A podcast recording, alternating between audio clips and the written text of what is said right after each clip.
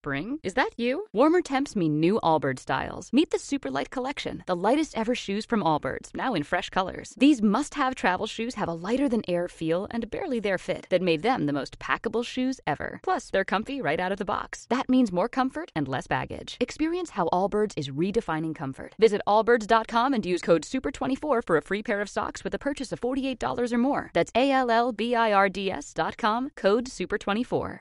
Che pushing, bellissimo. Che pushing. Che pushing, continua a spingere, fantastico direi, fantastico.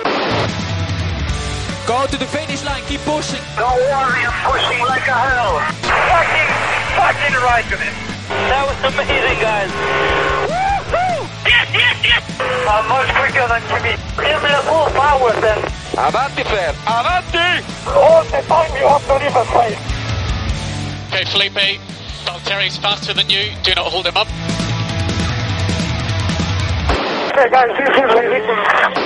Hola a todos y bienvenidos de nuevo al capítulo 165 de Keep Pushing Podcast, un capítulo de regreso para todos nosotros y un capítulo en el que vamos a comentar ese tricampeonato de, de Lewis Hamilton y ese, esa carrera de, de Austin, una carrera pasada por agua y bastante, bastante emocionante. Hemos vuelto eh, después de un largo parón y están por aquí conmigo en este regreso Iván y Jan. Buenas noches, Iván. Buenas noches, Jacobo. ¿Qué tal? Qué, tal bueno, este- qué bueno es tu voz. ¿Tenías el, el micro con mucho polvo? No, estaba como... He tenido una mudanza en medio, así que no sabía muy bien dónde estaba, pero bueno, ha aparecido a tiempo. menos mal, menos mal. También tenemos por aquí a Diego Otero. Buenas noches, Diego. Buenas noches. A mí me habéis engañado porque David me dijo que íbamos a hablar de Márquez y de Rossi y creo que al final vamos a hablar de un tal Rossi, pero no sé, me parece que no va a ser por lo que yo creía. Eh, sí, solo vamos a hablar de Rossi al final, porque va, tema Márquez no, no nos interesa.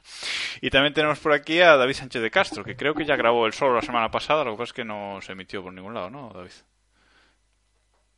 Os- Perdón, he hecho un Eloy para no perder la costumbre.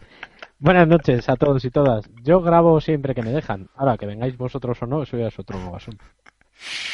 Bueno, y para este regreso teníamos que buscar a, a un invitado amigo de la casa y como no podía ser de otra forma, que siempre se, se presta, está por aquí Eloy Aguas. Buenas noches, Eloy. Buenas noches, me alegra mucho que tras este periodo de reflexión hayáis decidido seguir metiendo la pata como antes, imitándome.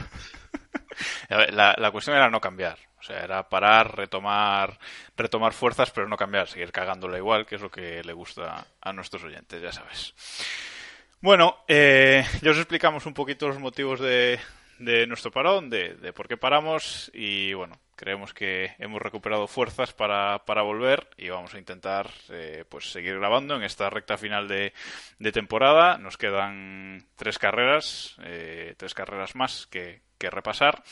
Y bueno, eh, lo único que sí que os tenemos que decir es que no vamos a grabar en principio podcast previos eh, a, los, a los grandes premios de esta semana como hay gran premio el fin de semana, pues ya nos coincide, pero si no, eh, no grabaremos podcast previos, aunque, bueno, intentaremos eh, tener algún tipo de, de audio para esas semanas para que no, para que no os quedéis sin, sin nada que escuchar. Y por el resto, nada, vamos a, a comentar el- los grandes premios y seguramente la sección de noticias tampoco, tampoco la comentemos y, bueno, ya veremos qué, hacemos con eso, ya, ya iréis eh, escuchando.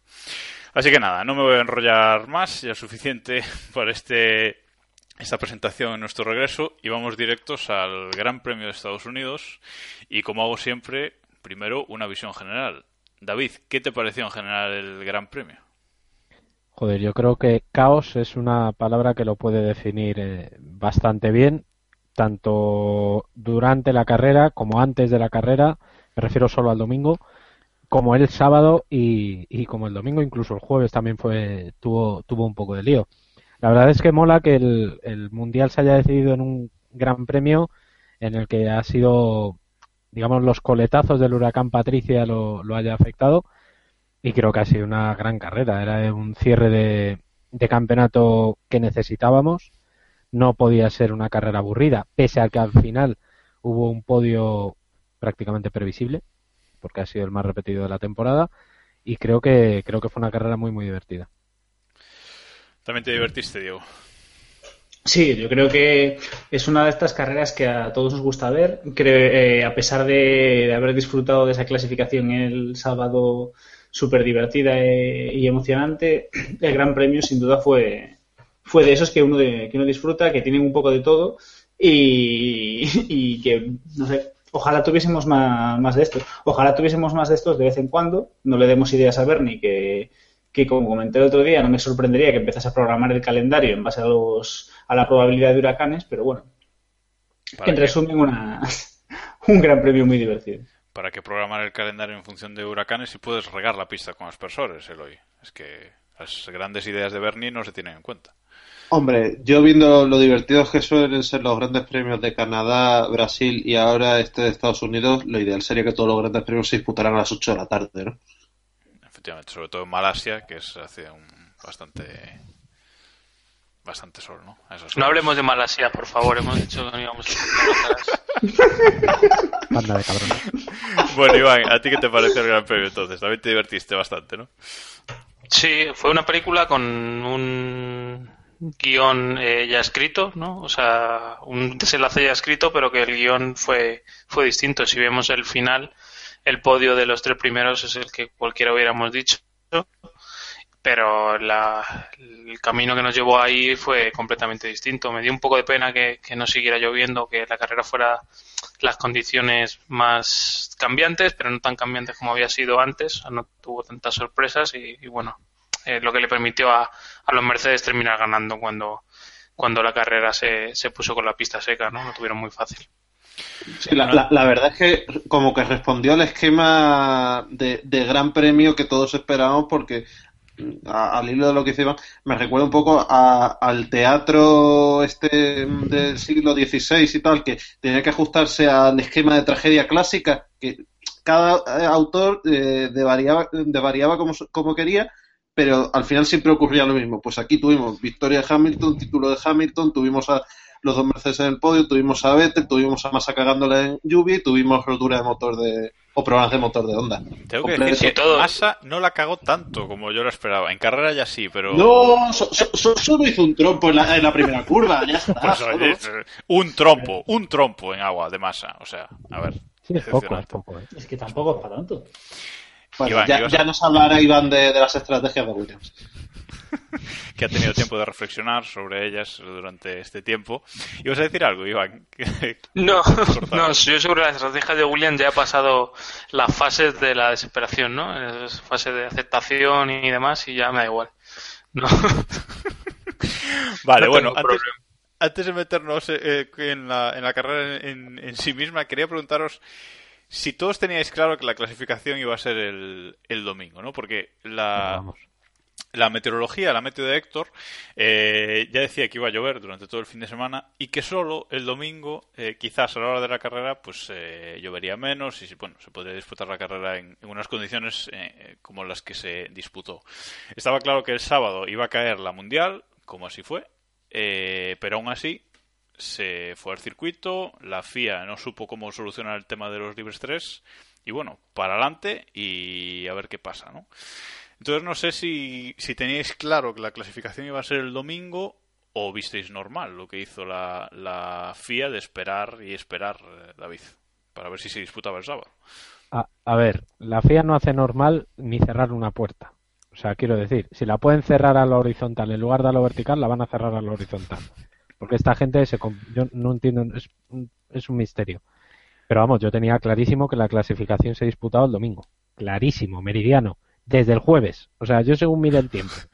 Y, tal, no sé qué, Huracán Patricia. Dije, date, date David, que de esta sales a las 12 de la noche de currar. Efectivamente, doce y media. O sea que es que estaba clarísimo que iba, que iba a ser, que iba a ser el, el domingo. Otra cosa es que la FIA eh, quisiera, entre comillas, forzar hasta el último mo- hasta el último minuto para, para intentar salir. Pero en el momento en el que tú ya ves después de los libres 3 que cae la que cae, me parece una pérdida de tiempo absoluta eh, eh, obligar a todos los pilotos a estar allí esperando, a los fans que, oye, que bien, que los que se quedaron y entraron, pues oye, chapó por ellos porque aguantaron como campeones. Pero me pareció una tomadura de pelo por eso. Porque es que además los propios pilotos decían que así era imposible rodar. es que aunque les hubieran dejado rodar o los hubieran dejado salir a pista, es muy probable que no hubieran salido. Más que a dar una vuelta como buenamente pudieran y marcar un tiempo mínimo y, para adelante. Sí, hay, dos, hay dos cosas, yo creo. Lo, lo primero es que mm, desde el gobierno, las autoridades no, no se permite al circuito eh, abrir las puertas, ¿no? Los aficionados no van, entonces el perjuicio principal, que para mí sé que a lo mejor soy soy muy inocente con esto, es los aficionados que han ido al circuito que van a dejar de ver algo si lo suspendes, eh, no está. Y el, segundo punto, eh, aparte de esto, es el tema de, los neumáticos de, de, Pirelli, ¿no? Al tener los tres juegos, eh, es un poco lo que ha dicho David, ¿no? Iban a salir los, los pilotos a las tres eh, sesiones con neumáticos de, de mojado y jugándosela para el domingo. Eh, no sé, creo que hubiera sido complicado y al final no vimos una carrera completamente mojado el, el domingo, pero hubiera sido interesante ver si esos tres compuestos iban a, iban a dar para hacer un gran premio completo. Debería quizás eh, la FIA haber pedido a Pirelli más neumáticos, viendo el jueves ya, o incluso el miércoles, el, tiempo que iba a hacer, eh, Diego. Eh, sin duda. A ver, la FIA debería haber empezado por seguir las recomendaciones del, del gobierno, de las autoridades locales, y si, si, si, las autoridades locales recomiendan a la gente no salir de casa, quizás intentar organizar una carrera no sea lo mejor. Más allá de eso, eh, en un fin de semana en el que tienes amenaza de un huracán, lo mismo no estaría de más tener neumáticos de lluvia a todas las sesiones. Como idea loca, así lanzada al aire, podría tener su sentido. Sobre todo porque la siguiente carrera es en México, o sea que no estaban muy lejos esos neumáticos. Efectivamente, o sea, ya tenía que haber eh, neumáticos en, en, México para el siguiente Gran Premio, podían haberlos eh, desplazado, vamos, pero bueno se ve que teniendo cinco sesiones eh, en total por fin de semana, parece que tres juegos de neumáticos por coche a la FIA le parece suficiente, le da las cuentas, bueno. Pues... A ver, a ver, siendo, siendo justos y teniendo en cuenta que quizás sea la segunda vez que vemos los neumáticos de lluvia extrema desde que Pirelli está en la Fórmula 1, pues tiene, tiene sentido. Es decir, es coherente con la forma de actuar de Charlie Whiting. Sabemos que mientras se pueden usar, mientras no se puedan usar intermedios, Charlie no va a dejar correr. Entonces, oye, tres juegos de, neumáticos de lluvia extrema, yo creo que está bien. Es que, a ver, eh, faltaron neumáticos de lluvia extrema porque obligaron a usar los neumáticos de lluvia extrema. Si llegan a permitir utilizar intermedios, eh, utilizan los intermedios de cabeza. Porque en, en, el inicio de carrera estuvieron marcando con intermedios eh, tiempos fácil, fácil, eh, peores que, los que estaban marcando en, eh, a una vuelta en sesión de clasificación. Es cierto que con tanques llenos, todo lo que quieras y tal, pero se veía que el crossover que hay entre neumáticos de lluvia extrema e intermedios estaba ahí, ahí en, en, en la sesión de clasificación. Otra cosa es que fuera seguro, pero que algún equipo hubiera intentado salir con intermedios, fijo, ¿eh? La, la FIA tan pronto te, te, prohíbe salir con otra cosa que no sea neumáticos de lluvia extrema como no te los deja usar porque no, eh, sacan bandera y roja. Y aquí el problema de, de, fondo es que los neumáticos de lluvia extrema son una mierda. Efectivamente.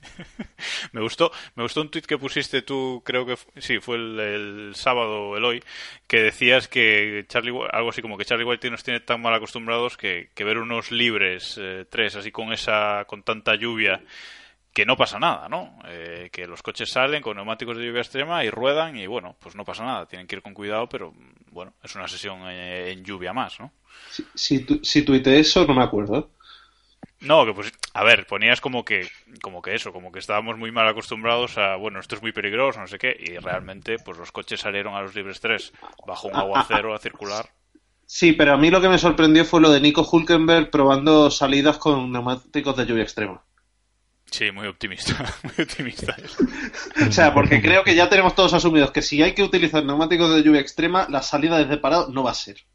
Efectivamente. Y es lo que nos temíamos muchos, aunque bueno, luego la salida pues eh, fue una salida normal y empezó un, gran premio bastante interesante. Una cosita más antes de ir a la carrera, eh, cancelar eh, la Q3. ¿Crees que hizo bien la FIA, Iván? Porque ya que se había disputado, ¿por qué no seguir? Eh, es difícil de, argumentar. O sea, es cierto que estaba lloviendo más y más, pero bueno, eh, en cinco minutos yo no creo que la pista hiciera un cambio tan relevante como para como para ah, que, que se suspendiera, ¿no? Me da la sensación de que podían haber salido pista y oye, Maricón el último, ¿no? El que mejor tiempo hubiera podido hacer, eh, pues eh, para él la pole hubiera sido más justo que, el tema de la Q2, que en la Q2 realmente el objetivo es entrar entre los 10 primeros, ¿no? No, no El objetivo no es, eh, es, ser el primero en esa Q2, o no debería serlo en condiciones normales. Por eso me parece un poco, me parece un poco injusto, porque yo si fuera un piloto de punta, si sabes que tienes un margen de medio segundo para entrar, eh, un Hamilton, un Vettel, etcétera, eh, no arriesgarías ese tiempo, ¿no? Eh, buscando asegurar, no, sin, sin arriesgar para, para ser primero, que es lo que realmente al final pasó, ¿no? Que esos tiempos valieron para, para estar en la pole. Y así consiguió Nico Rosberg, nuestra querida Britney, la, la pole en este Gran Premio, una décima por delante de, la décima eso, por delante de Lewis Hamilton y por delante de, los dos Red Bull que ocuparon la segunda fila y de los dos eh, Force India que ocuparon la tercera, con un sorprendente Massa en séptima posición. Por eso decíamos que tampoco lo ha hecho tan mal. De todos modos, sí, yo añadiría lo de Iván, que todos los equipos tenían más o menos asumido que, que Q1 o Q2 podían definir la parrilla definitiva, porque recuerdo que a Baton se lo comentaron. Y la FP3, pero claro no sé, es difícil. Es que a mí no me parece. A, mí, a mí me parece más lógico, por ejemplo, lo de, lo de la FP3, porque estaban avisados. Entonces, estás avisados que los libres 3 pueden definir la parrilla, pues vale. Pero aquí nadie estaba avisado de nada. Es en plan, empieza la clasificación y ya veremos dónde la, dónde la cortamos. ¿no? Yo creo de todas formas, de todas formas, que yo, por lo que creo es que la, la, o sea, la Q3 la cancelaron precisamente por el problema de los neumáticos. Se dieron cuenta de que no solo la, la situación de pista no iba a mejorar, sino que iba a empeorar y que iban a necesitar esos 10 pilotos un neumático de utilizar los neumáticos de lluvia extrema. Sabiendo que esos 10 pilotos al día siguiente no tenían garantizadas las condiciones de pista para salir con intermedios, eh, iban a, digamos que iban a tener, entre comillas, un poco de carencia con respecto a los, a los pilotos que venían por detrás. Es decir, no recuerdo ahora mismo bien quién fue el, el undécimo en parrilla, Alonso, creo recordar. El eh, en, parrilla no. Bueno, en parrilla no, correcto. En, en, la, en los tiempos de la Q2, eh, él fue el undécimo y él tiene un juego de neumáticos más. Que, por ejemplo, si hubieran salido a la Q3, eh, los pilotos que quedaron por delante, ¿no? Entonces yo creo que ahí no sé si por presiones de la, a la FIA o directamente la FIA se dio cuenta que esos 10 primeros iban a gastar un juego más y entonces directamente dijeron, bueno, pues mira, aprovechamos que parece que está lloviendo un poco más, no sé qué, salimos, uh, está muy peligroso, cancelamos la Q3 y ya está. Que, insisto, no me parece bien porque volvemos al problema de antes. Es porque sencillamente Pirelli llevaba menos neumáticos de los que debía. No porque Pirelli no quiera llevar más, sino porque el reglamento está mal hecho que les limita el número de neumáticos. Y sobre todo también eh, hay algo que no hemos comentado, que es que Pirelli le dijo a los equipos que no podían hacer más de ciertas vueltas con cada compuesto. Eso es. Que es algo, o sea, tengo tres, tienes tres juegos para todo el fin de semana y con cada juego no puedes hacer más de ocho vueltas. Entonces, ¿a, qué jugamos?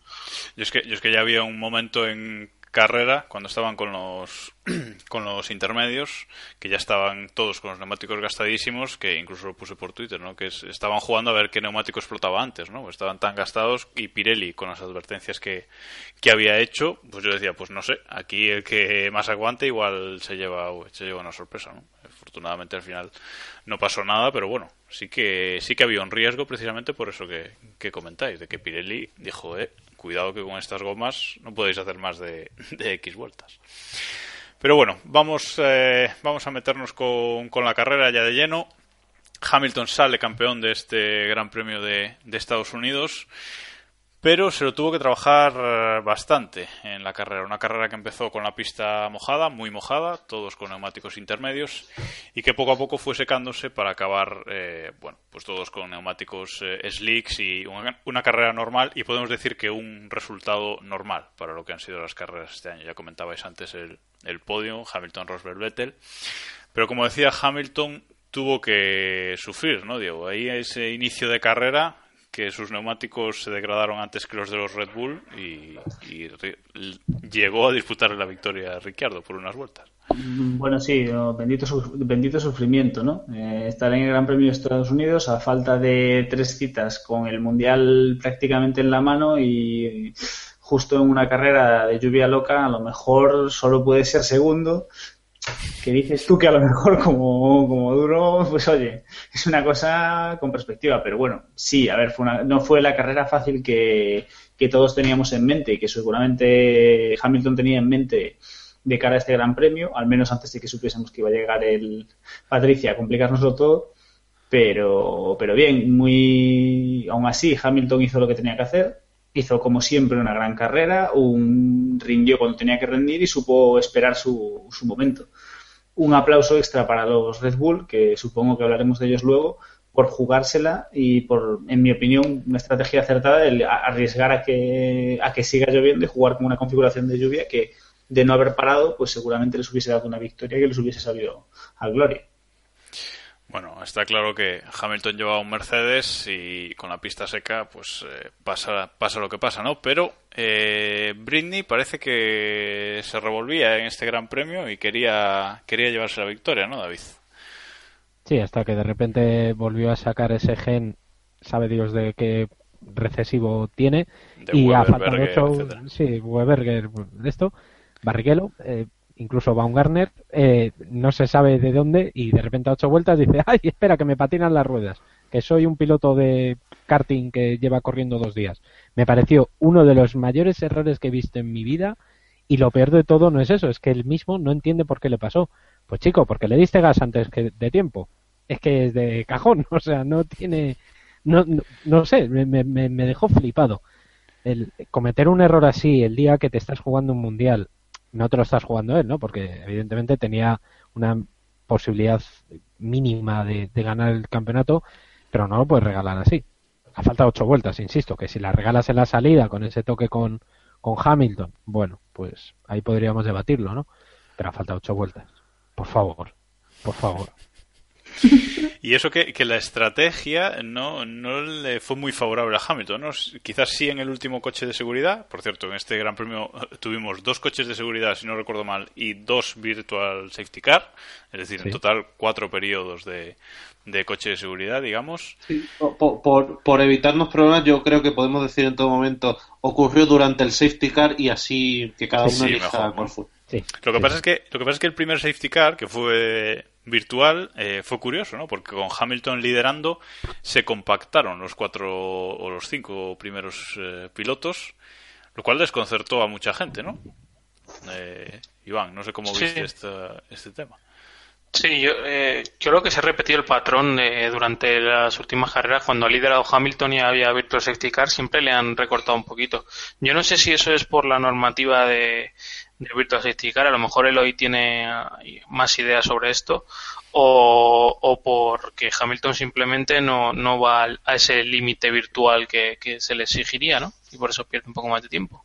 Eh, agradezco la pelota en mi tejado, pero la verdad es que no tengo ni idea. Man, el No, rey de los Delta Times no me sabe decir esto. No, te, te digo, sí, por light timing es cierto. eh, Hamilton marcó tiempos más lentos. Claro, se Ah, supone. o- o- Obviamente redujo, pero es que el delta time es igual para todos. No tendría sentido. Claro, por eso, por eso, por eso. Por lo tanto, Sí, lo único no- que se me ocurre es que lo único que se me ocurre es que Hamilton fuera más conservador con los tiempos delta, punto pelota. Y, y de hecho, en otro safety car se vio clarísimamente como pegó un pisotón en el freno en línea de meta. Sí, sí, por eso que, que debió pecar de conservador, ¿no? Bueno, o lo hizo a propósito, no, no lo sé, ¿no? Para cuidar un poco de- más la mecánica o lo que fuera. El tema de pensar eh, que, que lo hizo a propósito es, ¿de verdad va a hacer a propósito Hamilton eso para que Rosberg se le eche encima y en un arrebato de locura se lo cargue? Después de lo de No, la no. salida. A ver, no, no por eso, pero en plan, no sé, por eh, si tenía problemas de gomas, frenos, etcétera, ¿sabes? Porque sí sufrieron los Mercedes con los neumáticos intermedios al principio, sufrieron bastante hasta que, que cambiaron a los slicks. Y digo yo si por eso pensaba en cuidar un poquito más que sus rivales eh, las gomas, ¿no? Su compañero de equipo sobre todo, pero bueno. La verdad es que fue, fue un tema bastante raro. Pero bueno, eh, luego vimos eh, cómo Ricciardo le, le pasaba, se ponía a liderar, pedía la hora, árbitro la hora que decía Ricciardo por la, por la radio. Pero bueno, finalmente eso, cuando pusieron los neumáticos de, de seco, eh, los Mercedes volvieron a ser los Mercedes y sobre todo Vettel, esa remontada de, de Vettel, si queréis pasamos a hablar de él, si no queréis decir nada más de, de Mercedes, porque saliendo desde, desde la posición decimocuarta, si no me equivoco, sí, decimocuarto, acabó tercero en el podium y con otra gran remontada de, de Sebastián, ¿no, Diego? Sí, eh, diría que es el piloto del año, pero yo creo que llevamos que estamos en un año en el que tenemos muchos pilotos del año, porque Hamilton ha hecho una gran temporada, Verstappen ha hecho una gran temporada y Vettel está haciendo una grandísima temporada, aprovechando cada vez que tiene una oportunidad para, pues eso, para pescar un podio, una victoria un segundo puesto. Eh, su rendimiento en lluvia no era el todo lo bueno que debería ser, pero en cuanto a las condiciones se hicieron un poco más propicias para, para como estaba rindiendo su Ferrari, pues se colocó en la que es, ha demostrado ser su posición natural este año, que es el primero del resto. Y, y bueno, yo creo que al final, si hubiésemos tenido unas cuantas vueltas más, a lo mejor Rosberg estaría todavía más enfadado al final de la carrera. ¿En serio, ¿En serio, alguno vio peligrar la victoria de, los Mercedes con Vettel o incluso los uh, Red Bull, Iván? No, a ver, la victoria no, macho. Hamilton, estamos bueno, hablando de pregunto, Rosberg. Yo pregunto. Los Red Bull dependía de las, de las circunstancias, ¿eh? del, del, tiempo. Yo creo que al principio sí parecían notablemente más rápidos. Yo creo que si Ricciardo hubiera estado delante de Kvyat, que sí que estuvo un poco errático en, en los adelantamientos y de, quizás demasiado impulsivo, eh, luego se vio que, que Ricciardo tenía un ritmo importante. Ricciardo le metió 8 o 10 segundos en pocas vueltas a, a Hamilton y, y, ahí estaba hasta que la, el clima y, y las circunstancias le, le echaron a, atrás. El problema es que eh, si un Red Bull se colocaba delante y habría hueco, al final uno de los safety car se, se, iba a cargar la ventaja y no iba a poder aguantar. En cambio, yo en algún momento de la carrera pensé que Vettel podía dar caza a los Mercedes. ¿eh? Sí, lo, lo, lo, veías claro, que podía... Igual, claro, bueno, claro, no, de... pero yo veía que podía plantar cara, ¿eh? Hombre, de hecho, a, a Rosberg le cogió hoy con unas vueltas más podía haberlo podía haberlo pasado incluso no y retrasar el título de, de Hamilton que algunos pensábamos eh, que igual a Rosberg le daba ahí se le cruzaba ahí un cable y, y lo dejaba pasar por, por, fastidiar a Hamilton no pero bueno finalmente sí, lo, no lo que pasa es que ese, ese tipo de, de, wishful thinking grupal suele fallar ya es, ya es una pena al final impera la lógica que es es lo peor. No, no, y, no, y, no, hay corrupción y por tanto, pues fue un final de mierda de una carrera que podría haber sido absolutamente gloriosa. El Porque, dime una cosa, anda que no hubiera molado que Rosberg se hubiera dejado pasar en la última curva. Casi, casi habría sido como una coz mañanera, o sea, una cosa espectacular, ya que llevamos el día polémico, ya para, para finalizarlo Correcto. Más polémico todavía. Bueno, hablabais de, de Kvyat, que no tuvo su gran premio, provocó el último, el último safety car clavando ahí el morro en el, en el guardarraíl. Eh, y los demás eh, safety cars, corregidme si me equivoco, los provocó Hulkenberg, Ericsson y Raikkonen, ¿puede ser? Sí, Creo recordar que fue así. El de Raikkonen me hace dudar, pero creo que sí. Raikkonen quiso colocar la valla porque la dejó mal y dijo... Sí, sí, sí. Voy a espera, colocarla espera. bien. Raikkonen hizo un PlayStation maravilloso. Sí, de libro. O sea... Espectacular. Bueno, hablando de hablando de Hulkenberg, eh, no está teniendo su año en la Fórmula 1 en la Fórmula 1 al, al menos. Eh, ¿Y creéis que ese accidente viene porque ya lleva el, el, alerón descolgado o simplemente se pasa muchísimo de, de frenada, Eloy? Mm, ambas dos. O sea, no. Obviamente tiene ese problema con el alerón y el 90% del accidente hay que achacarlo a eso. Pero oye, mm, yo pienso que ahí se pasó. Y ahora pero... saldrá el, el, mayor defensor de Hulk aquí a rebatirme, pero.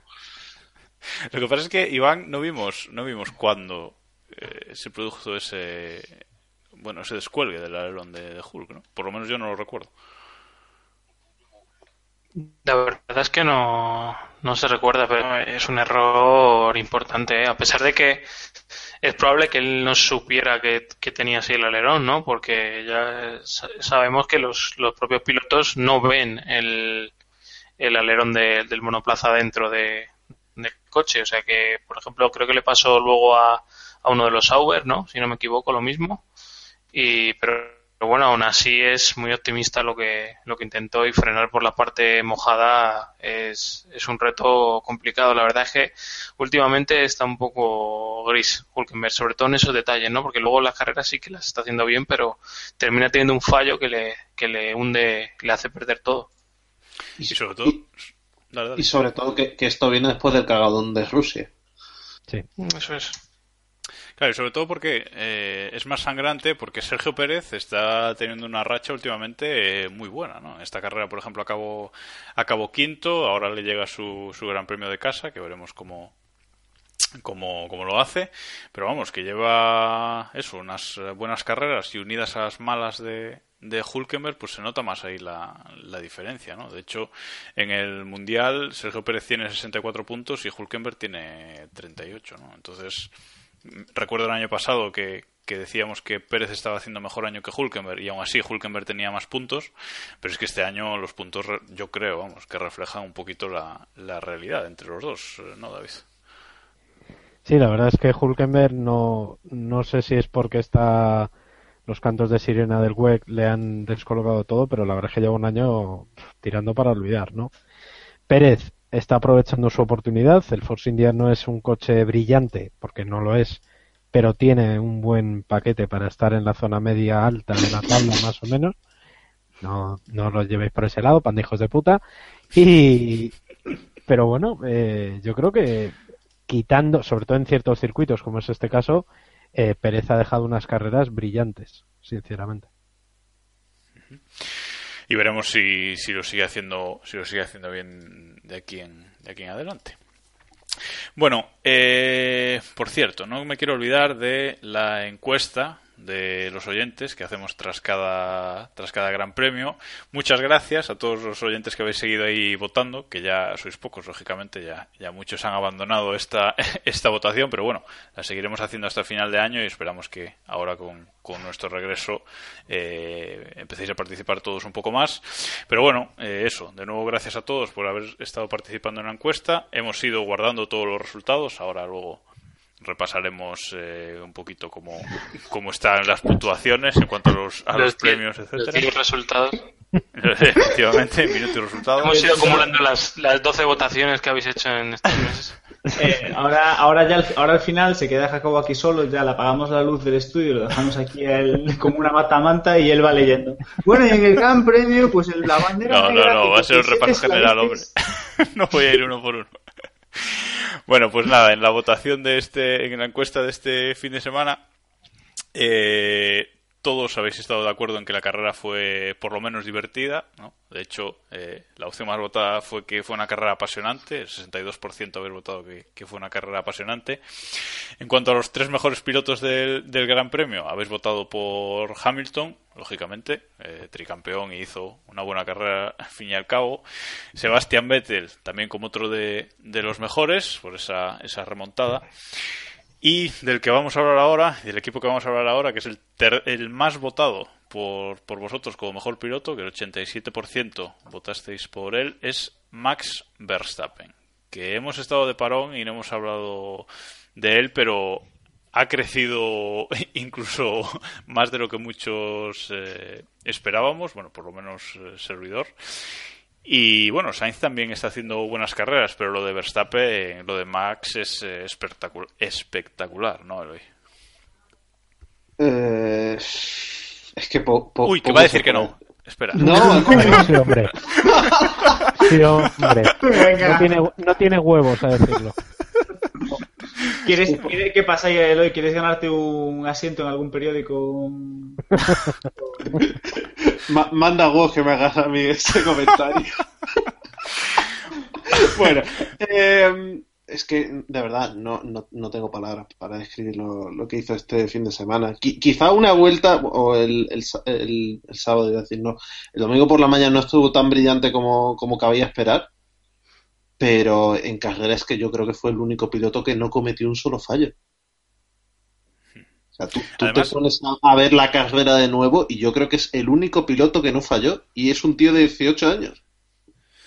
Además es increíble porque eh, no se amilana ante nada, ¿no? O sea, le da igual. Él, le da igual que estar pasando a Lewis Hamilton que a Felipe Massa que a Maldonado. O sea, Claro, igual. claro, pero, pero aquí el tema es que Verstappen ya le pasaba el año pasado en Fórmula 3, tiene estrella porque eh, hace cosas con las que el 90% de la parrilla terminaría pegándose un golpetazo y este año apenas hemos visto el error de Mónaco y el error de Gran Bretaña. Sí, sí, Claro. o sea, que son errores que también tiene que cometer, ¿no? Digamos, porque al fin y al cabo es un debutante. Sí, pero, pero ya te digo, mm, por ejemplo, cuando estaban eh, los dos Ferrari y los dos Toro Rosso peleando, lo lógico hubiera sido terminar viendo algún tipo de toque, mínimo, pero algún tipo de toque. Y sí, Raikkonen se, se cabreó, pero no vimos absolutamente nada, por su parte. Vi- vimos toques eh, por delante, por detrás, eh, errores a punta pala, y en cambio de él, es que apenas se le vio en, en la realización televisiva porque realmente no había que mostrar, no había salida de pista, no había toques en sus duelos, etcétera, etcétera. Y a mí es lo que realmente me alucina, porque eh, al final mm, mm, ya no es que estemos hablando de que le ha salido la carrera de milagro, es que es el segundo o cuarto puesto que lleva este año. Eso Sí, es no es, es una sensación contrapuesta a la de, a la de Kvyat, por ejemplo, ¿no? Que no hizo una mala carrera, pero sí que se le vio muy impetuoso en ciertos momentos, que podía haberle salido bien, o sea, él podía haberse salido fuera cuando hace el intento loco de adelantar a Rosberg y adelantarlo, eh, no haberse estrellado y haber terminado a lo mejor tercero o cuarto en una carrera que hubiera que no hubiera tenido ese giro al final tan en contra de, de los Red Bull pero bueno, no hubiera demostrado esa solvencia, ¿no? Que, que, que se ha demostrado Verstappen, ¿no? Que es estar en su sitio eh, y, y cazar puntos y ya está. Y a lo mejor de cazar puntos podría haber cazado un podio, ¿no? Si hubiera tenido un poquito más de, de fortuna ahí o a- si alguno de los de delante hubieran cometido más errores. Si la pasada de frenada de Rosberg es un poquito más larga, lo tenemos en el. En Es que en si el Verstappen acaba en el podio, a mí me tienen que vallar Cibeles. O sea, os lo digo. o sea, yo, eh, hay mucha gente de verdad que no entiende por qué el, el hype este de, de Verstappen y yo me imagino que ya empezarán a entenderlo. O sea, lo que está haciendo este chico, 18 años, insisto, es, es espectacular. Este fin de semana, por ejemplo, bien decía Eloy, que es verdad que no se le ha visto. Y es una buena noticia, porque este fin de semana era un fin de semana muy propicio a que cometieran errores. Y no quiero ser cruel, pero es que la comparación es evidente. El error que comete Carlos Sainz en la clasificación del domingo por la mañana es imperdonable. O sea, es imperdonable. No te puedes eh, golpear contra, perdón, no te puedes eh, salir por la zona eh, del piano. Por el charco, por el charco. Eso es, por el charco. Y porque sabes que ahí no tienes adherencia. Es de cajón. Yo creo que por eso en la, Y si la- te pasa, y si te pasa, que te pase a final de, de Q1 o en Q2. eso es, Pero no cuando estás en eso es. Q1, Sí, sí, que es que le faltó, fue la, no sé si fue en el segundo intento o en el primer intento de vuelta que hacía. Yo creo que por eso en el momento de la, del accidente, cuando enfocaron a Carlos Sainz padre, a Carlos se le, se le vio, a Carlos padre se le vio enfadado, pero se le vio enfadado no porque su hijo tuviera un accidente, como puede pasar otra vez, sino por cómo lo cometió, porque fue un error, insisto, de principiante. Ese tipo de errores se pueden entender porque efectivamente son principiantes, pero es que Verstappen no los comete. Eso es lo alucinante de este chico, que es, no los comete incluso los errores que serían asumibles o que serían lógicos e incluso que se le deben pedir que, cometa. Es que no los comete. Es, es increíble. Y que sea un chico que, por ejemplo, ya ha igualado, perdón, y ya acabo, eh, eh, creo que él y Vettel han sido los únicos que han conseguido en su primer año eh, dos, eh, dos cuartos puestos, es decir, acabar dos veces entre los cuatro primeros, es que lo dice todo. Sí, ya el cuarto pues eh, perdona, Iván, y de, de- Sí, que Eloy, aquí la estadística, co- la estadística acojonante es que Verstappen lleva puntuando en siete de las nueve últimas carreras. Es que es, que es acojonante. Yo- es increíble. No, iba a decir eso, que ya el, el cuarto puesto del- en la otra carrera creo que fue en Mónaco, no, Mónaco no. No, la Eh, anterior, no recuerdo. anterior. Sí, sí. Eh, ya, era, Hungría. Hungría, Hungría. Ah, en Hungría. Vale. ya era el mejor resultado de Toro Rosso aparte de la victoria de, de Vettel, o sea que no sé, evidentemente Carlos está haciendo un año acojonante, con ciertos errores de vez en cuando, ciertas eh, tendencias a, a, ciertas cosas que no están bien, pero otras cosas que sí que están genial. Y yo creo que es un notable el año que está haciendo, pero claro, el Verstappen es Verstappen. O sea, al final estamos viendo eh, que está hecho de otra pasta y ya está. Y cuando te enfrentas con un tío como ese, pues, oye, eh, tienes que tener la, la, sí, la, la suerte o, o, las manos o la tranquilidad de, salir vivo contra él, de mantener tu estatus, de brillar cuando te toca y ya está. Pero es, sabes que te estás enfrentando a un muro que, que va a ser muy, muy, muy difícil de, de batir, ¿no? Con salir vivo de, de, ese enfrentamiento, yo creo que tiene que darse por contento. Es que Verstappen está décimo en el Mundial con 45 puntos ya, que son muchos puntos, eh, mientras Carlos, bueno, está decimoquinto con, con 18, ¿no? Eso da un poquito la idea de eh, el, realmente el repaso que, que, le está metiendo, ¿no? Y no creo que, que sea tanto solo por el buen hacer de Verstappen, sino también pues, pues esos errores que, que comentáis, que tiene que tiene Sainz y que es cierto que él es el primero en reconocerlos y no le echa la culpa a nadie y siempre dice que es culpa suya y tal. Pero bueno, quizás debería empezar a dejar de, de cometer esos, esos errores. No sé qué, ver, si querías opinar sobre esto, digo. A ver, yo creo, yo creo que también es, es, un poco injusto. Realmente lo dijimos en su momento cuando se anunció la alineación de Toro Rosso que, que esto era una gran oportunidad y un gran peligro para Carlos Sainz que al final el que no tenía prácticamente nada que perder era Verstappen porque era el chavalito joven y si lo hacía mejor que Sainz pues iba a quedar genial y si lo hacía peor pues era un poco lo lógico. Y lo que está pasando es que Verstappen está confirmando lo que muchos esperábamos de él y Sainz está dando, yo creo que nos está dejando un gusto un poco más amargo del real. Es decir, si pudiésemos obviar a Verstappen de la ecuación, Carlos Sainz está teniendo una gran temporada, está demostrando una solidez bastante buena, está cometiendo errores, lógicamente, es su primer año en Fórmula 1, pero está demostrando que es un buen piloto y que está bien formado como piloto. Estamos viendo, vemos que es una persona con la cabeza amueblada y que, que al que yo creo que podremos ver una larga carrera en la Fórmula 1. Lo que pasa es que lo, lo, que es lo que decíais, ha caído con Verstappen, que es posiblemente eh, no sé, desde Vettel el mayor talento que, que, hayamos visto, o al menos eso parece, en Fórmula 1. Llevábamos unos años en los que desde la aparición de Hamilton y Vettel faltaba un poco ese, ese nuevo perfil, ese nuevo piloto que despuntase y lo tenemos en Verstappen. Y eso es una, una pena para Sainz porque el agravio comparativo es, es muy duro. Bueno, vamos a dejar eh, ya Toro Rosso. Eh, Perdona, Jacobo, ¿puedo hacer sí, sí. un comentario? Sí, bueno, primero, Iván en secreto nos comenta que el del domingo fue el mejor resultado de Sainz este año. Y luego, yo a, añadiendo a lo que dice Diego, el problema aquí es que es de, de gestión de las expectativas y de, de falta de, de explicación a, a, a los aficionados al final el año de Sainz es bueno porque durante tres cuartas partes del año ha aguantado un ogro en su equipo, como es Verstappen. Sí. Y el problema es ese, que, que se ha creado un, una sensación de que Sainz estaba luchando de tú a tú con Verstappen cuando la realidad durante el 90% de la temporada no era así. Y yo, vamos, es, es un poco ventajista porque son un, unas palabras que leí eh, escritas antes de, del Gran Premio. Pero si en edición me podéis poner la música del nodo, lo agradecería.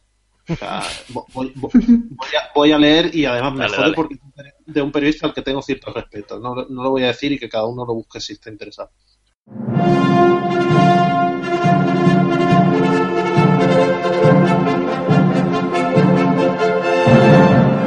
El accidente el inmediato resurgir de Carlos le han dado una vasta repercusión mediática en un momento idóneo. Verstappen fue protagonista en Singapur por desacato a las órdenes de equipo y Sainz lo fue en Rusia por no tirar nunca la toalla y apretar los dientes incluso después de saber que sus frenos se habían agotado antes que él. Tuvo que salirse dos veces de pista y romper el alerón trasero para decidirse al, al inevitable abandono. Esto le ha brindado titulares internacionales como Sainz el indestructible, el matador que no se rinde y otros similares. Perdón, me estoy riendo. Es, que es, no es difícil no hacerlo. Perdón, espera, que, que no había quedado la mitad. Carlos insistió el jueves previo a la acción en Sochi en sus cualidades como hombre de equipo, por encima de un egoísmo que solo usará cuando sea necesario. Ahora también sabemos de su valentía y pundonor, rasgos que esculpen un perfil cada vez más público y reconocido dentro y fuera de España.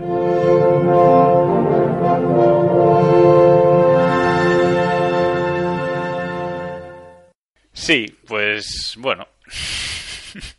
Es que el problema, el problema es lo que es lo que decís, que en comparación a Verstappen eh, sale absolutamente vapuleado, pero la temporada que está haciendo Sainz es la hostia. O sea, es, es increíble, es muy buena, pero claro, Amajo, ¿te ha tocado competir con Verstappen? Pues los elogios se los va a llevar Verstappen. Esto es así de duro.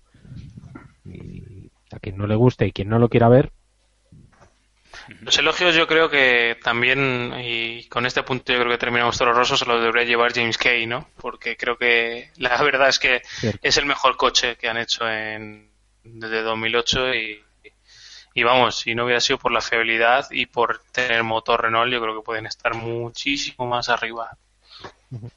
Sí, la verdad es que se le ve un coche muy bueno que, claro, pecan de lo que peca el Red Bull también, ¿no? De, de- Y fácil. Y fácil, sí, sobre todo fácil, efectivamente.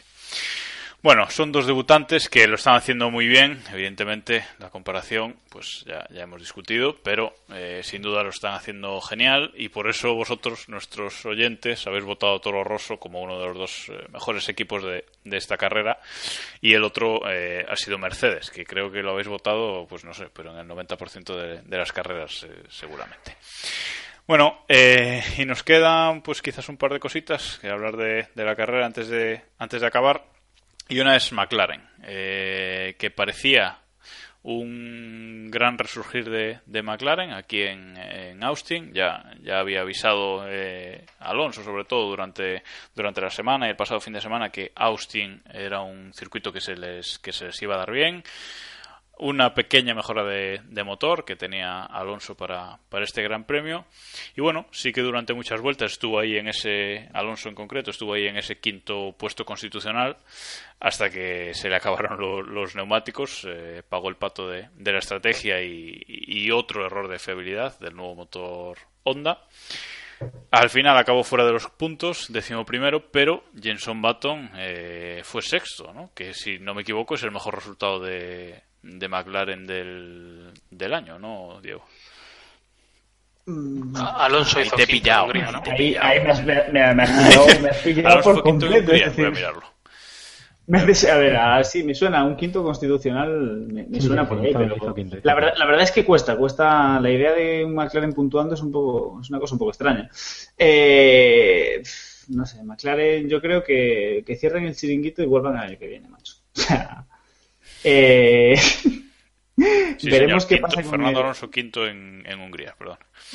Quinto, Muy bien, quinto ahí. constitucional. Quinto Eh, los McLaren siguen, parece que avanzando. No lo sé, yo creo que es más un poco pescan en río revuelto y en función de los problemas que tengan el resto, pues quedan un poco más arriba, un poco más abajo, pero mi sensación es que siguen totalmente totalmente abajo esa ese, ese maravilloso cuento que nos contaron en su día de que tenían un chasis espectacular que estaba lastrado por un motor Honda que, que no era capaz de rendir creo que ya ni ellos son capaces de, de mantener ese argumento y si no en una carrera como esta deberían haber brillado mucho más de lo que lo hicieron y poco más esperar a que acabe el año para ellos y, confiar en que el año que viene tengan un mejor motor y un mejor chasis por el bien del espectáculo.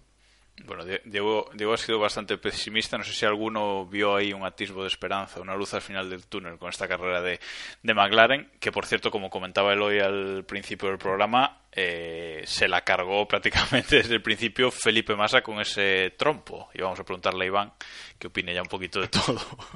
Sí, sí, lo que, a ver, lo que hay que valorar es la, este año o esta carrera. Si valoramos el año, eh, es evidente que el progreso que han mostrado es nulo, ¿no? Eh, lo han intentado, eh, se han peleado unos y otros y el resultado ha sido bastante malo. Eh, Alonso dijo en un momento del año que, que encendiéramos la tele en Japón y en Japón la encendimos y vimos lo de Australia. O sea que la verdad es que no, no, no han progresado nada y a pesar de que Alonso diga que es realista, que mejore en dos segundos y pico de la carrera el año que viene, él sabe perfectamente que no es realista. Eh, una mejora así, más con un reglamento que no va a cambiar demasiado.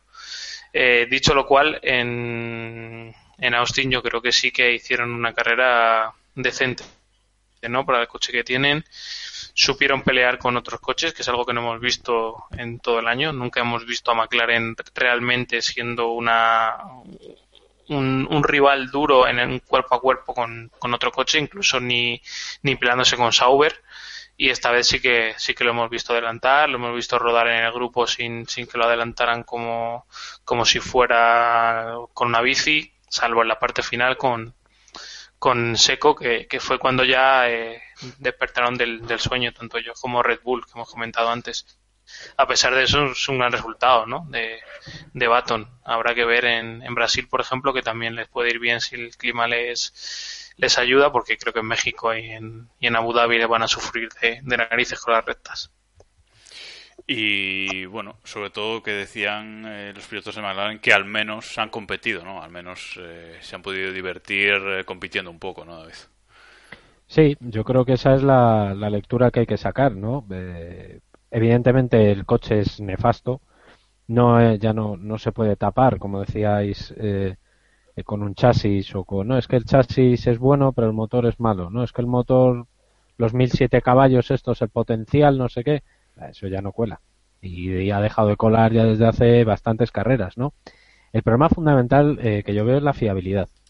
No puedes jugar a, a que el coche para una carrera que iba medio bien que han estado a punto de conseguir el, mejor resultado de la temporada, de repente el motor, eh, la parte eléctrica del coche falle, que es el mismo problema que había hace cuatro carreras, es el mismo problema que había hace doce carreras, es el mismo problema que había en pretemporada. los problemas de fiabilidad son casi el gran hándicap por encima incluso de un chasis, digamos, normalito mediocre o un motor malo. Eh, creo que es evidente que la fiabilidad que tiene este año McLaren Honda es patética, por ser claros en el, en el adjetivo, y evidentemente no se lo pueden permitir. Ahí es donde pueden, donde pueden y deben mejorar de cara al año que viene. El rendimiento, y más en un año en el que no se ha cambiado prácticamente nada de, reglamento, a priori no se va a cambiar nada, eh, eso ya llegará. Pero por lo menos que el coche llegue a final de carrera. Porque el otro día Alonso sí, vale, estaba muy contento, había sido una de sus mejores carreras, etcétera, pero acabó el undécimo de 12 pilotos, superado sola, solamente a, Alexander Rossi con un Manor. Quiero decir. Eh, y después de meter una coz, eh, que ojo. Cuidado, eso es. O sea que no pueden estar satisfechos. Por mucho que nos quieran vender, por mucho que quieran poner la sonrisa, etcétera, etcétera. De, hecho, perdón, eh, a mí algo que también me está alucinando bastante este año es que ya no es que el motor Honda tenga problemas de fiabilidad, sino que también tiene muchos problemas de sensores. Sí, sí, sí, sí, sí, sí. sí. Eso precisamente fue lo que evitó que en pretemporada, que insisto, que es una cosa bastante grave, que no hayan llegado a solventarlo en 10 carreras. Es que en pretemporada hubo días, los primeros días no, no salieron eh, porque no tenían los sensores, eh, no les funcionaban bien los sensores. Entonces, ¿qué carajo pasa? Hombre, yo, yo creo que, que, la medida de la medida de McLaren es que con la pena que está dando Sauber, al principio de temporada sí que sí que sorprendieron, pero bueno, han ido dando pena según ha avanzado el campeonato y McLaren todavía está por detrás en el Mundial. 36 puntos Sauber, 27 McLaren, ¿no? Solo por delante de, de Manor, que bueno, eso yo creo que, que, que lo dice todo. Y hablabais de Rossi, eh, y bueno, creo que le tengo que preguntar a, a, Eloy, que estaba ahí mordiéndose las uñas al final de la carrera, a ver si sí, a ver si no, pero bueno, al final segundo, último en carrera, pero porque solo acabaron 12 coches, pero bueno, eh, una gran actuación de, de Alexander en su casa, ¿no? Sí, a ver, tampoco podía hacer mucho más porque vino Ricciardo por detrás eh, muy rápido y, y bueno, Alonso no le da tiempo a alcanzarlo. Pero bueno, buen papel, segundo puesto, igual a el mejor resultado de Roberto Meri. A Will Stevens le está pegando una paliza cada vez que se sube al coche. Poco más se puede pedir a un, a un piloto como Rossi, que tampoco va a ser una superestrella en esto, pero oye, da, da, da el pego y, y, el- y es lo mínimo. Y además a la Fórmula 1 le beneficia tener un piloto estadounidense y más en el Gran Premio de casa para él. Una pena que no, que no estuviera Mary eh, así en estas condiciones, ¿no? Sí, pero bueno, ten en cuenta que una vez se secó la pista, poco pintaba Emery, sobre todo porque hubo safety cars y por lo tanto la ventaja se iba a desvanecer. Bueno, pues creo que ya hemos repasado mm, casi todos los eh, puntos clave de, de la carrera y antes de... ¿Puedo, puedo, puedo, Jac- Jacobo, por favor, puedes. por favor, Dale, por favor? dale, dale. Mm, solo comentar que mm, Don Pastor Maldonado ha logrado por primera vez desde Mito. julio de 2010, aún en GP2, puntuar por tercera carrera consecutiva. Mito. Y que, y que a estas alturas aún no le hayan dado un Mercedes, un Red Bull o un Ferrari incluso. Sí, o un Es que- Goya, o un Princesa es- de Asturias. Es, es- es- es increíble. Hay, hay- hay claramente un complot contra Pastor Maldonado. Sí. Pastor Espérate, Maldonado es campeón del mundo porque no le dejan.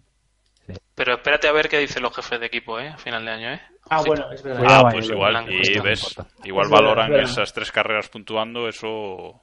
Eso puede- sí, eso sí. Ojo, sí, sí, sí. ojo, Va- valorar deben valorar en Lotus a Pastor Maldonado porque el año que viene va a ser primer eh, piloto fijo. Ya veremos. Bueno, bueno, bueno. Ya veremos. ya lo veremos. Eh, bueno, nada, os, de- os decía que antes de, cerrar el Gran Premio, eh, si queréis decir algo más sobre la temporada de, Lewis Hamilton, ¿no? Ha igualado a Ayrton Senna en títulos, que era uno de sus, de sus sueños desde pequeñito, pero bueno, no, no va a parar ahí, ha hecho un año espectacular, machacando a, a Nico, de hecho, él tiene actualmente 327 puntos por 247 de, de su compañero de equipo. Eh, si el año pasado hubo lucha, este año no la ha habido. Y bueno, no sé si queréis decir algo más de, de, de Hamilton, Iván.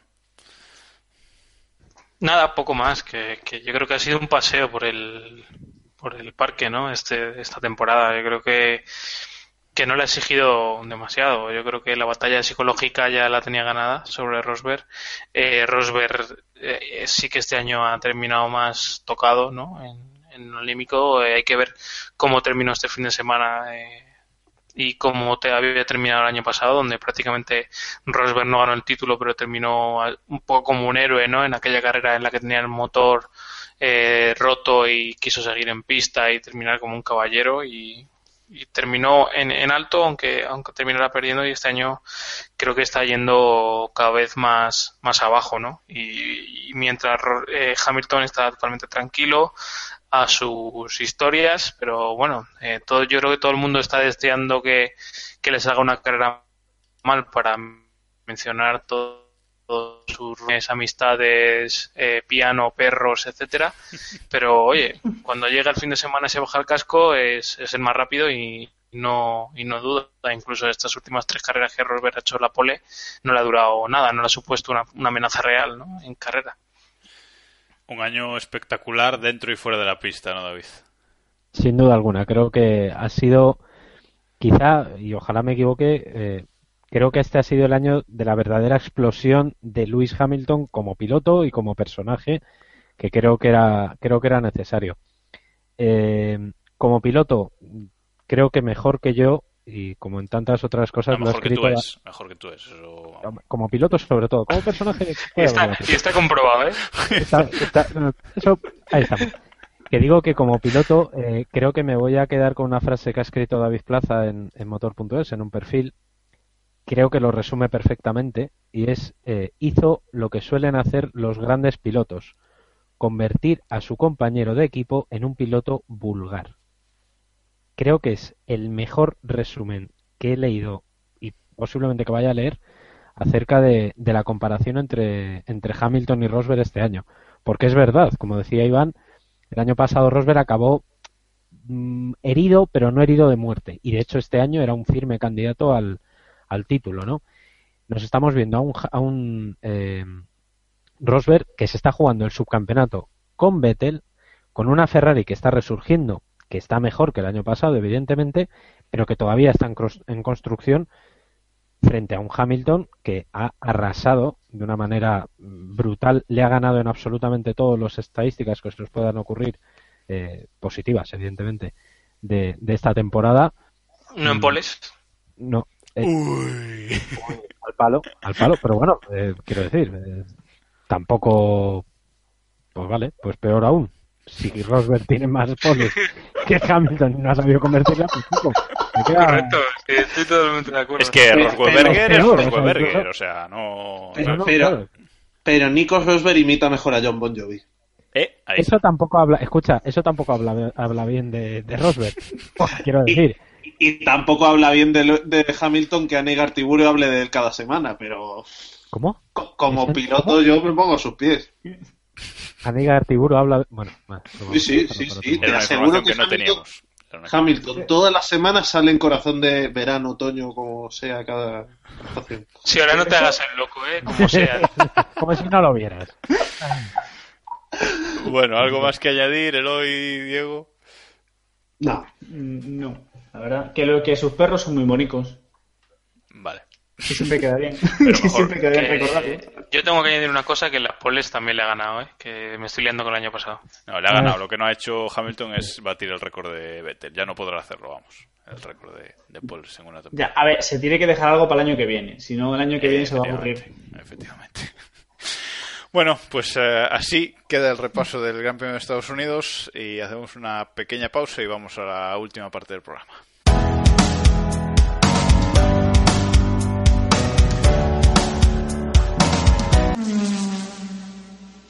Y vamos ahora con el mundialito. Vuelve el mundialito de Keep Pushing, un mundialito que tenemos que deciros que no hemos abandonado en todas estas eh, semanas y meses que, que no hemos grabado. Tras cada carrera hemos ido dando, dando nuestros puntos y bueno, ahora vamos a darlos de esta carrera y eh, luego os resumo cómo está actualmente la clasificación tras eh, eso, todos los puntos que, que hemos dado. Evidentemente Hamilton eh, lidera sobrado, pero bueno, hay ahí quizás alguna, alguna sorpresilla. Así que bueno, vamos a empezar por el menos uno. Eh, voy a empezar por David, por ejemplo. Tu menos uno de este Gran Premio de Estados Unidos. Bueno, os recuerdo, damos menos un punto al piloto que nos ha parecido peor y tres, dos y un punto a los tres mejores. Ahora sí, David.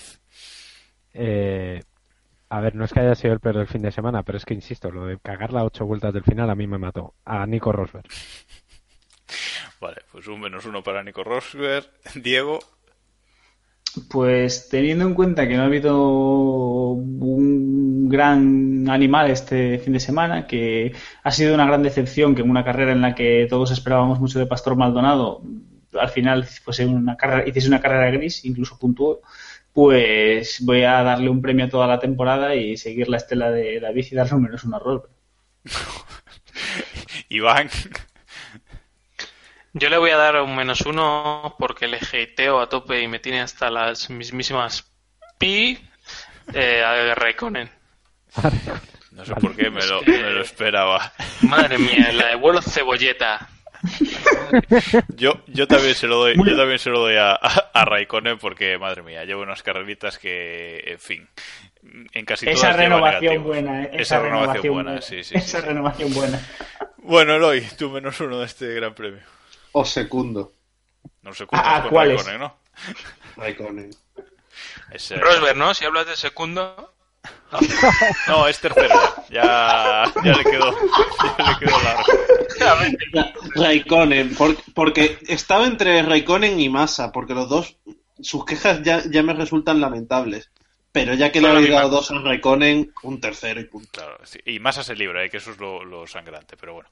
Bueno, vamos ahora con los 3, 2 y un punto. Eh, hacemos ahora mismo el mismo repaso. David, empiezas tú. Eh, yo tres puntos a Max Verstappen por, porque me maravilló este fin de semana, un fin de semana más. Dos puntos a Hamilton por motivos evidentes. Y el punto se lo voy a dar a Carlos Sainz. Uy, barriendo Probablemente por la salida, por la salida. Diego, Diego, nada, nada, nada. Diego, Diego.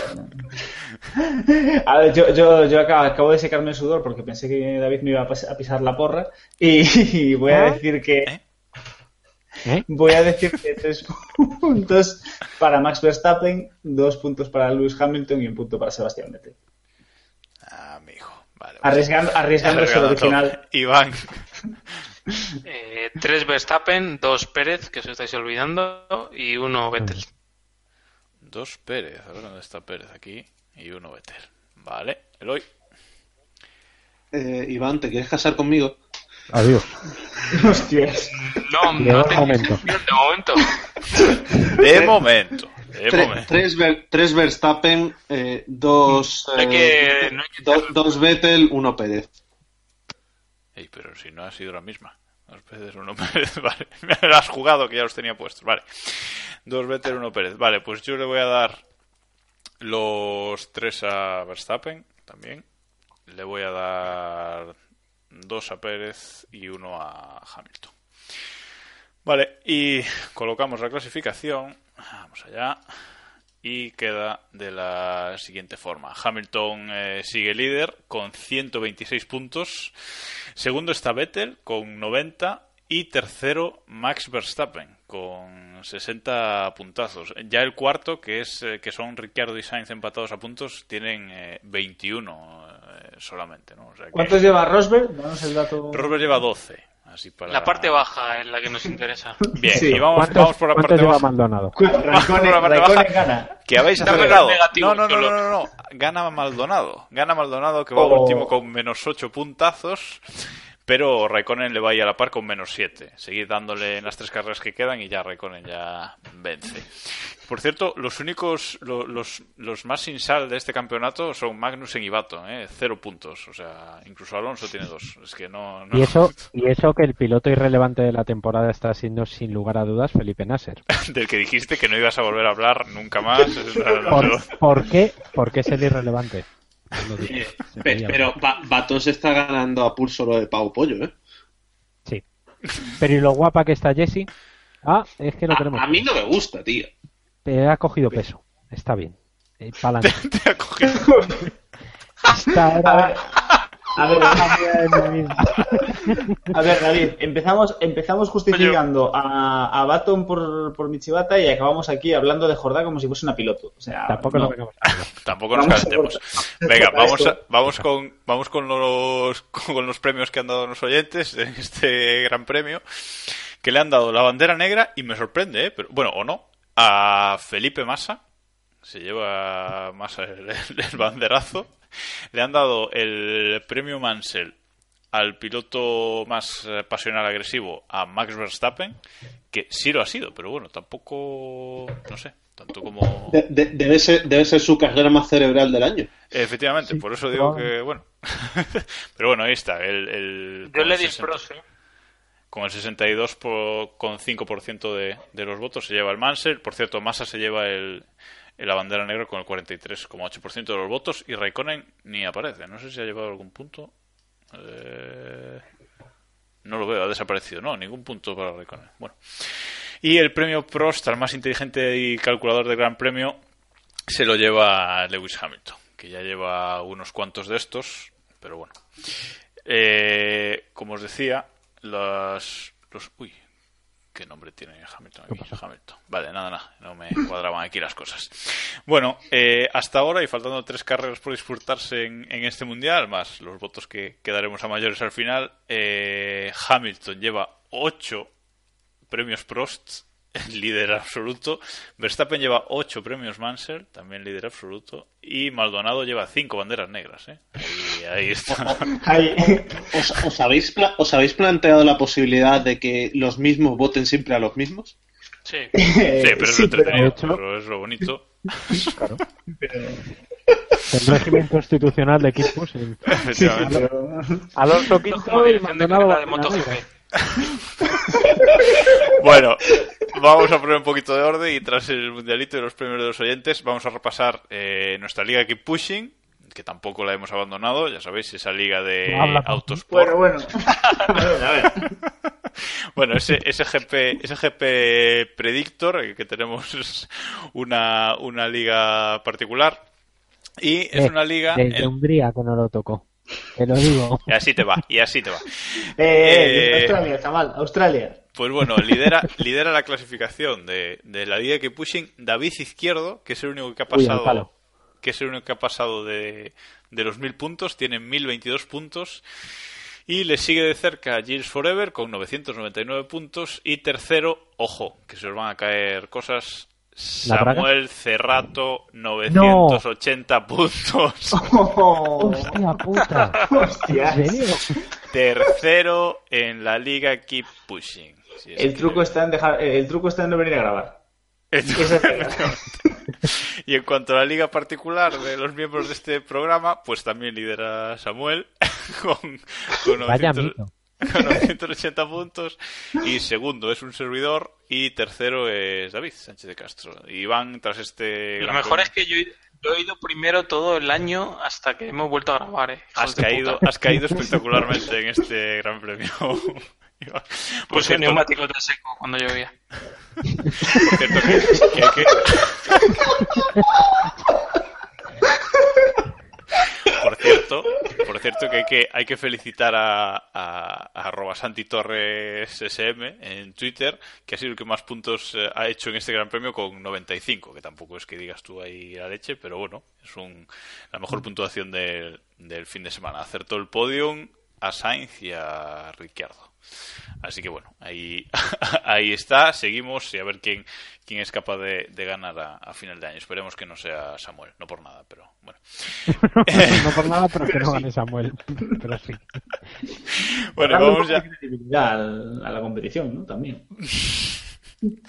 Bueno, vamos a finalizar ya el, el programa, ya que este fin de semana se disputa el Gran Premio de México en el Autódromo Hermanos Rodríguez, reformadísimo, que sin esa peraltada, pero bueno, esperemos que, que sea un Gran Premio. Yo le tengo ganas a ver al, circuito nuevo, la, la verdad. Pero bueno, vamos a hacer una porra a ver qué esperamos de, de esta carrera. Una cosa rápida que ya llevamos, eh, nos pasamos de tiempo muchísimo, como siempre, pero bueno, es lo, es lo habitual. A ver, Eloy, ¿qué esperas del circuito y qué porra nos das? Podio y décimo primero, como siempre. Mm. Mm. Em, Uy. perdón. El podio, el podio es, súper- el- el podio es algo súper complicado de apostar esta temporada. Ro- Rosberg, Hamilton, Vettel y un décimo para celebrar que Honda tradicionalmente ha ido muy bien en México, Baton. Iván, Eh, Rosberg, Vettel, Hamilton, a lo ¿qué os, loco. qué os pasa con Rosberg? Bueno, eh, Diego, eres Ah, bueno, y décimo primero, Iván. Eso- Décimo primero voy a poner a Pastor Maldonado. ¿Quién Mira, no acaba Maldonado México. Cabrón, te has cargado sus rachas. Y por Es poco, que es como más jode. Bueno, Diego, Pues, eh, a ver, antes de nada matizar que pa- para ser Maldonado, onceavo vale como puntual. Con que no, con que no se la piñe, yo creo que ya es... Vale como puntual, sí. Sí, vale como puntual. O- Onceavo vale como puntuar, pero decimo primero. Décimo primero, no. no, es mejor, hay que decir el 11. El 11, que es lo que se lleva ahora. El 11, el 12. ¿sabes? El primero que no puntúa.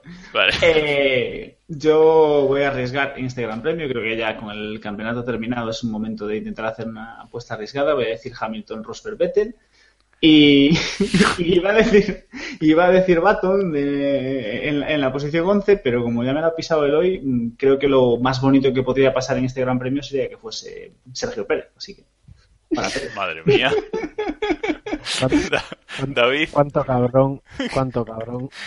David. Eh, yo, evidentemente, va a ser un Hamilton Rosberg Vettel de manual y además preveo carrera coñazo, Dios mediante. Eh, y el undécimo va a ser Fernando Alonso, pero con drama y corrupción. Es decir, va a acabar décimo, pero le van a volver a sancionar por tercera carrera consecutiva y los va a perder con cinco po- segundos de tal, entonces va a ser un décimo. Le, le rezaremos a la Virgen de Guadalupe para que así sea.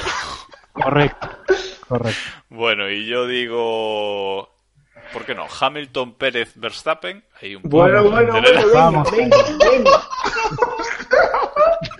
Que los quite la botella whisky este chaval. Anda. Y estoy de acuerdo con David que Alonso décimo primero, puntúa en carrera y luego tras la carrera le quitan los puntos porque pues, no puede puntuar una onda en México. bueno, y si no queréis decir nada más, hasta aquí el programa de hoy, hasta aquí este programa de, de regreso de una hora y cuarto casi. Eh, Así el que- objetivo era, queremos decir ante todo que lo- nuestro objetivo en esta nueva etapa era intentar reducir un poco la duración de los programas. No, era, era no, ponernos mucha limitación. O sea, que tampoco, bueno, lo que saliera, ¿no? Pero bueno. no, no- no me invitéis que yo ayer me casqué un podcast de dos horas y media. Pero para ti es lo mínimo, eso no. Sí. Bueno, pues eso, que os queda aquí una horita y cuarto para escuchar. Esperamos que, disfrutéis de, de nuestro regreso. Nosotros nos lo hemos pasado muy bien hoy, como, siempre. Y bueno, como os decimos siempre al final, si queréis eh, contactar con nosotros, pues podéis hacerlo a través de los comentarios de nuestro blog, que es keeppushing.wordpress.com, donde tenéis todos los capítulos, eh, incluidos los viejos. Eh, podéis mandar un email a keeppushingf1.gmail.com y estamos en las redes sociales, Facebook y Twitter y Google Plus también, eh, donde sobre todo en Facebook y Twitter que somos Cape Podcast, eh, ya sabéis que sobre todo por Twitter es por donde más nos movemos y seguramente más rápido os, os contestemos. Así que nada más, eh, muchas gracias Eloy por estar aquí con nosotros por este regreso. Gracias por confiar eh, en mí, pese a haberme graduado por fin en periodismo. Vamos. Felicidades, por cierto, vamos ahí. Y nada, gracias a- al resto, gracias a todos nuestros oyentes que nos escucháis y que nos habéis estado esperando, que siempre nos decíais eh, que, que teníais ganas de que volviéramos. Muchas gracias. Y pues ya nos escuchamos la semana que viene, porque como este fin de semana hay No, gran premio. no prometas, no prometas nada, no prometas nada. No, no, no, ahora, ahora que se ha vuelto, ahora no hay otra que seguir. Así que bueno, gracias de nuevo a todos por escucharnos y ya sabéis, keep pushing. There is a star that lights the road. Will it take me to the end? Well, I don't know. But for one last time, I'll take this ride and just drive. I wanna be the only one to make it to the light.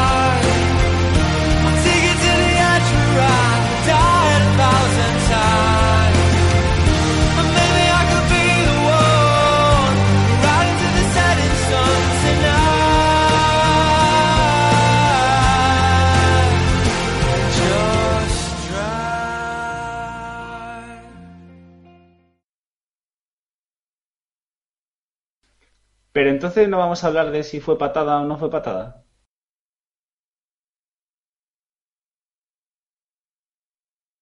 Vamos allá. Espera, déjame sacar Venga, mi dale. archivo de texto. ¿Cómo se silencia? ¿Cómo se Bien, sigue? lo has Así. conseguido. Lo has conseguido. Vale, Lo has conseguido. ¿Cómo se silencia?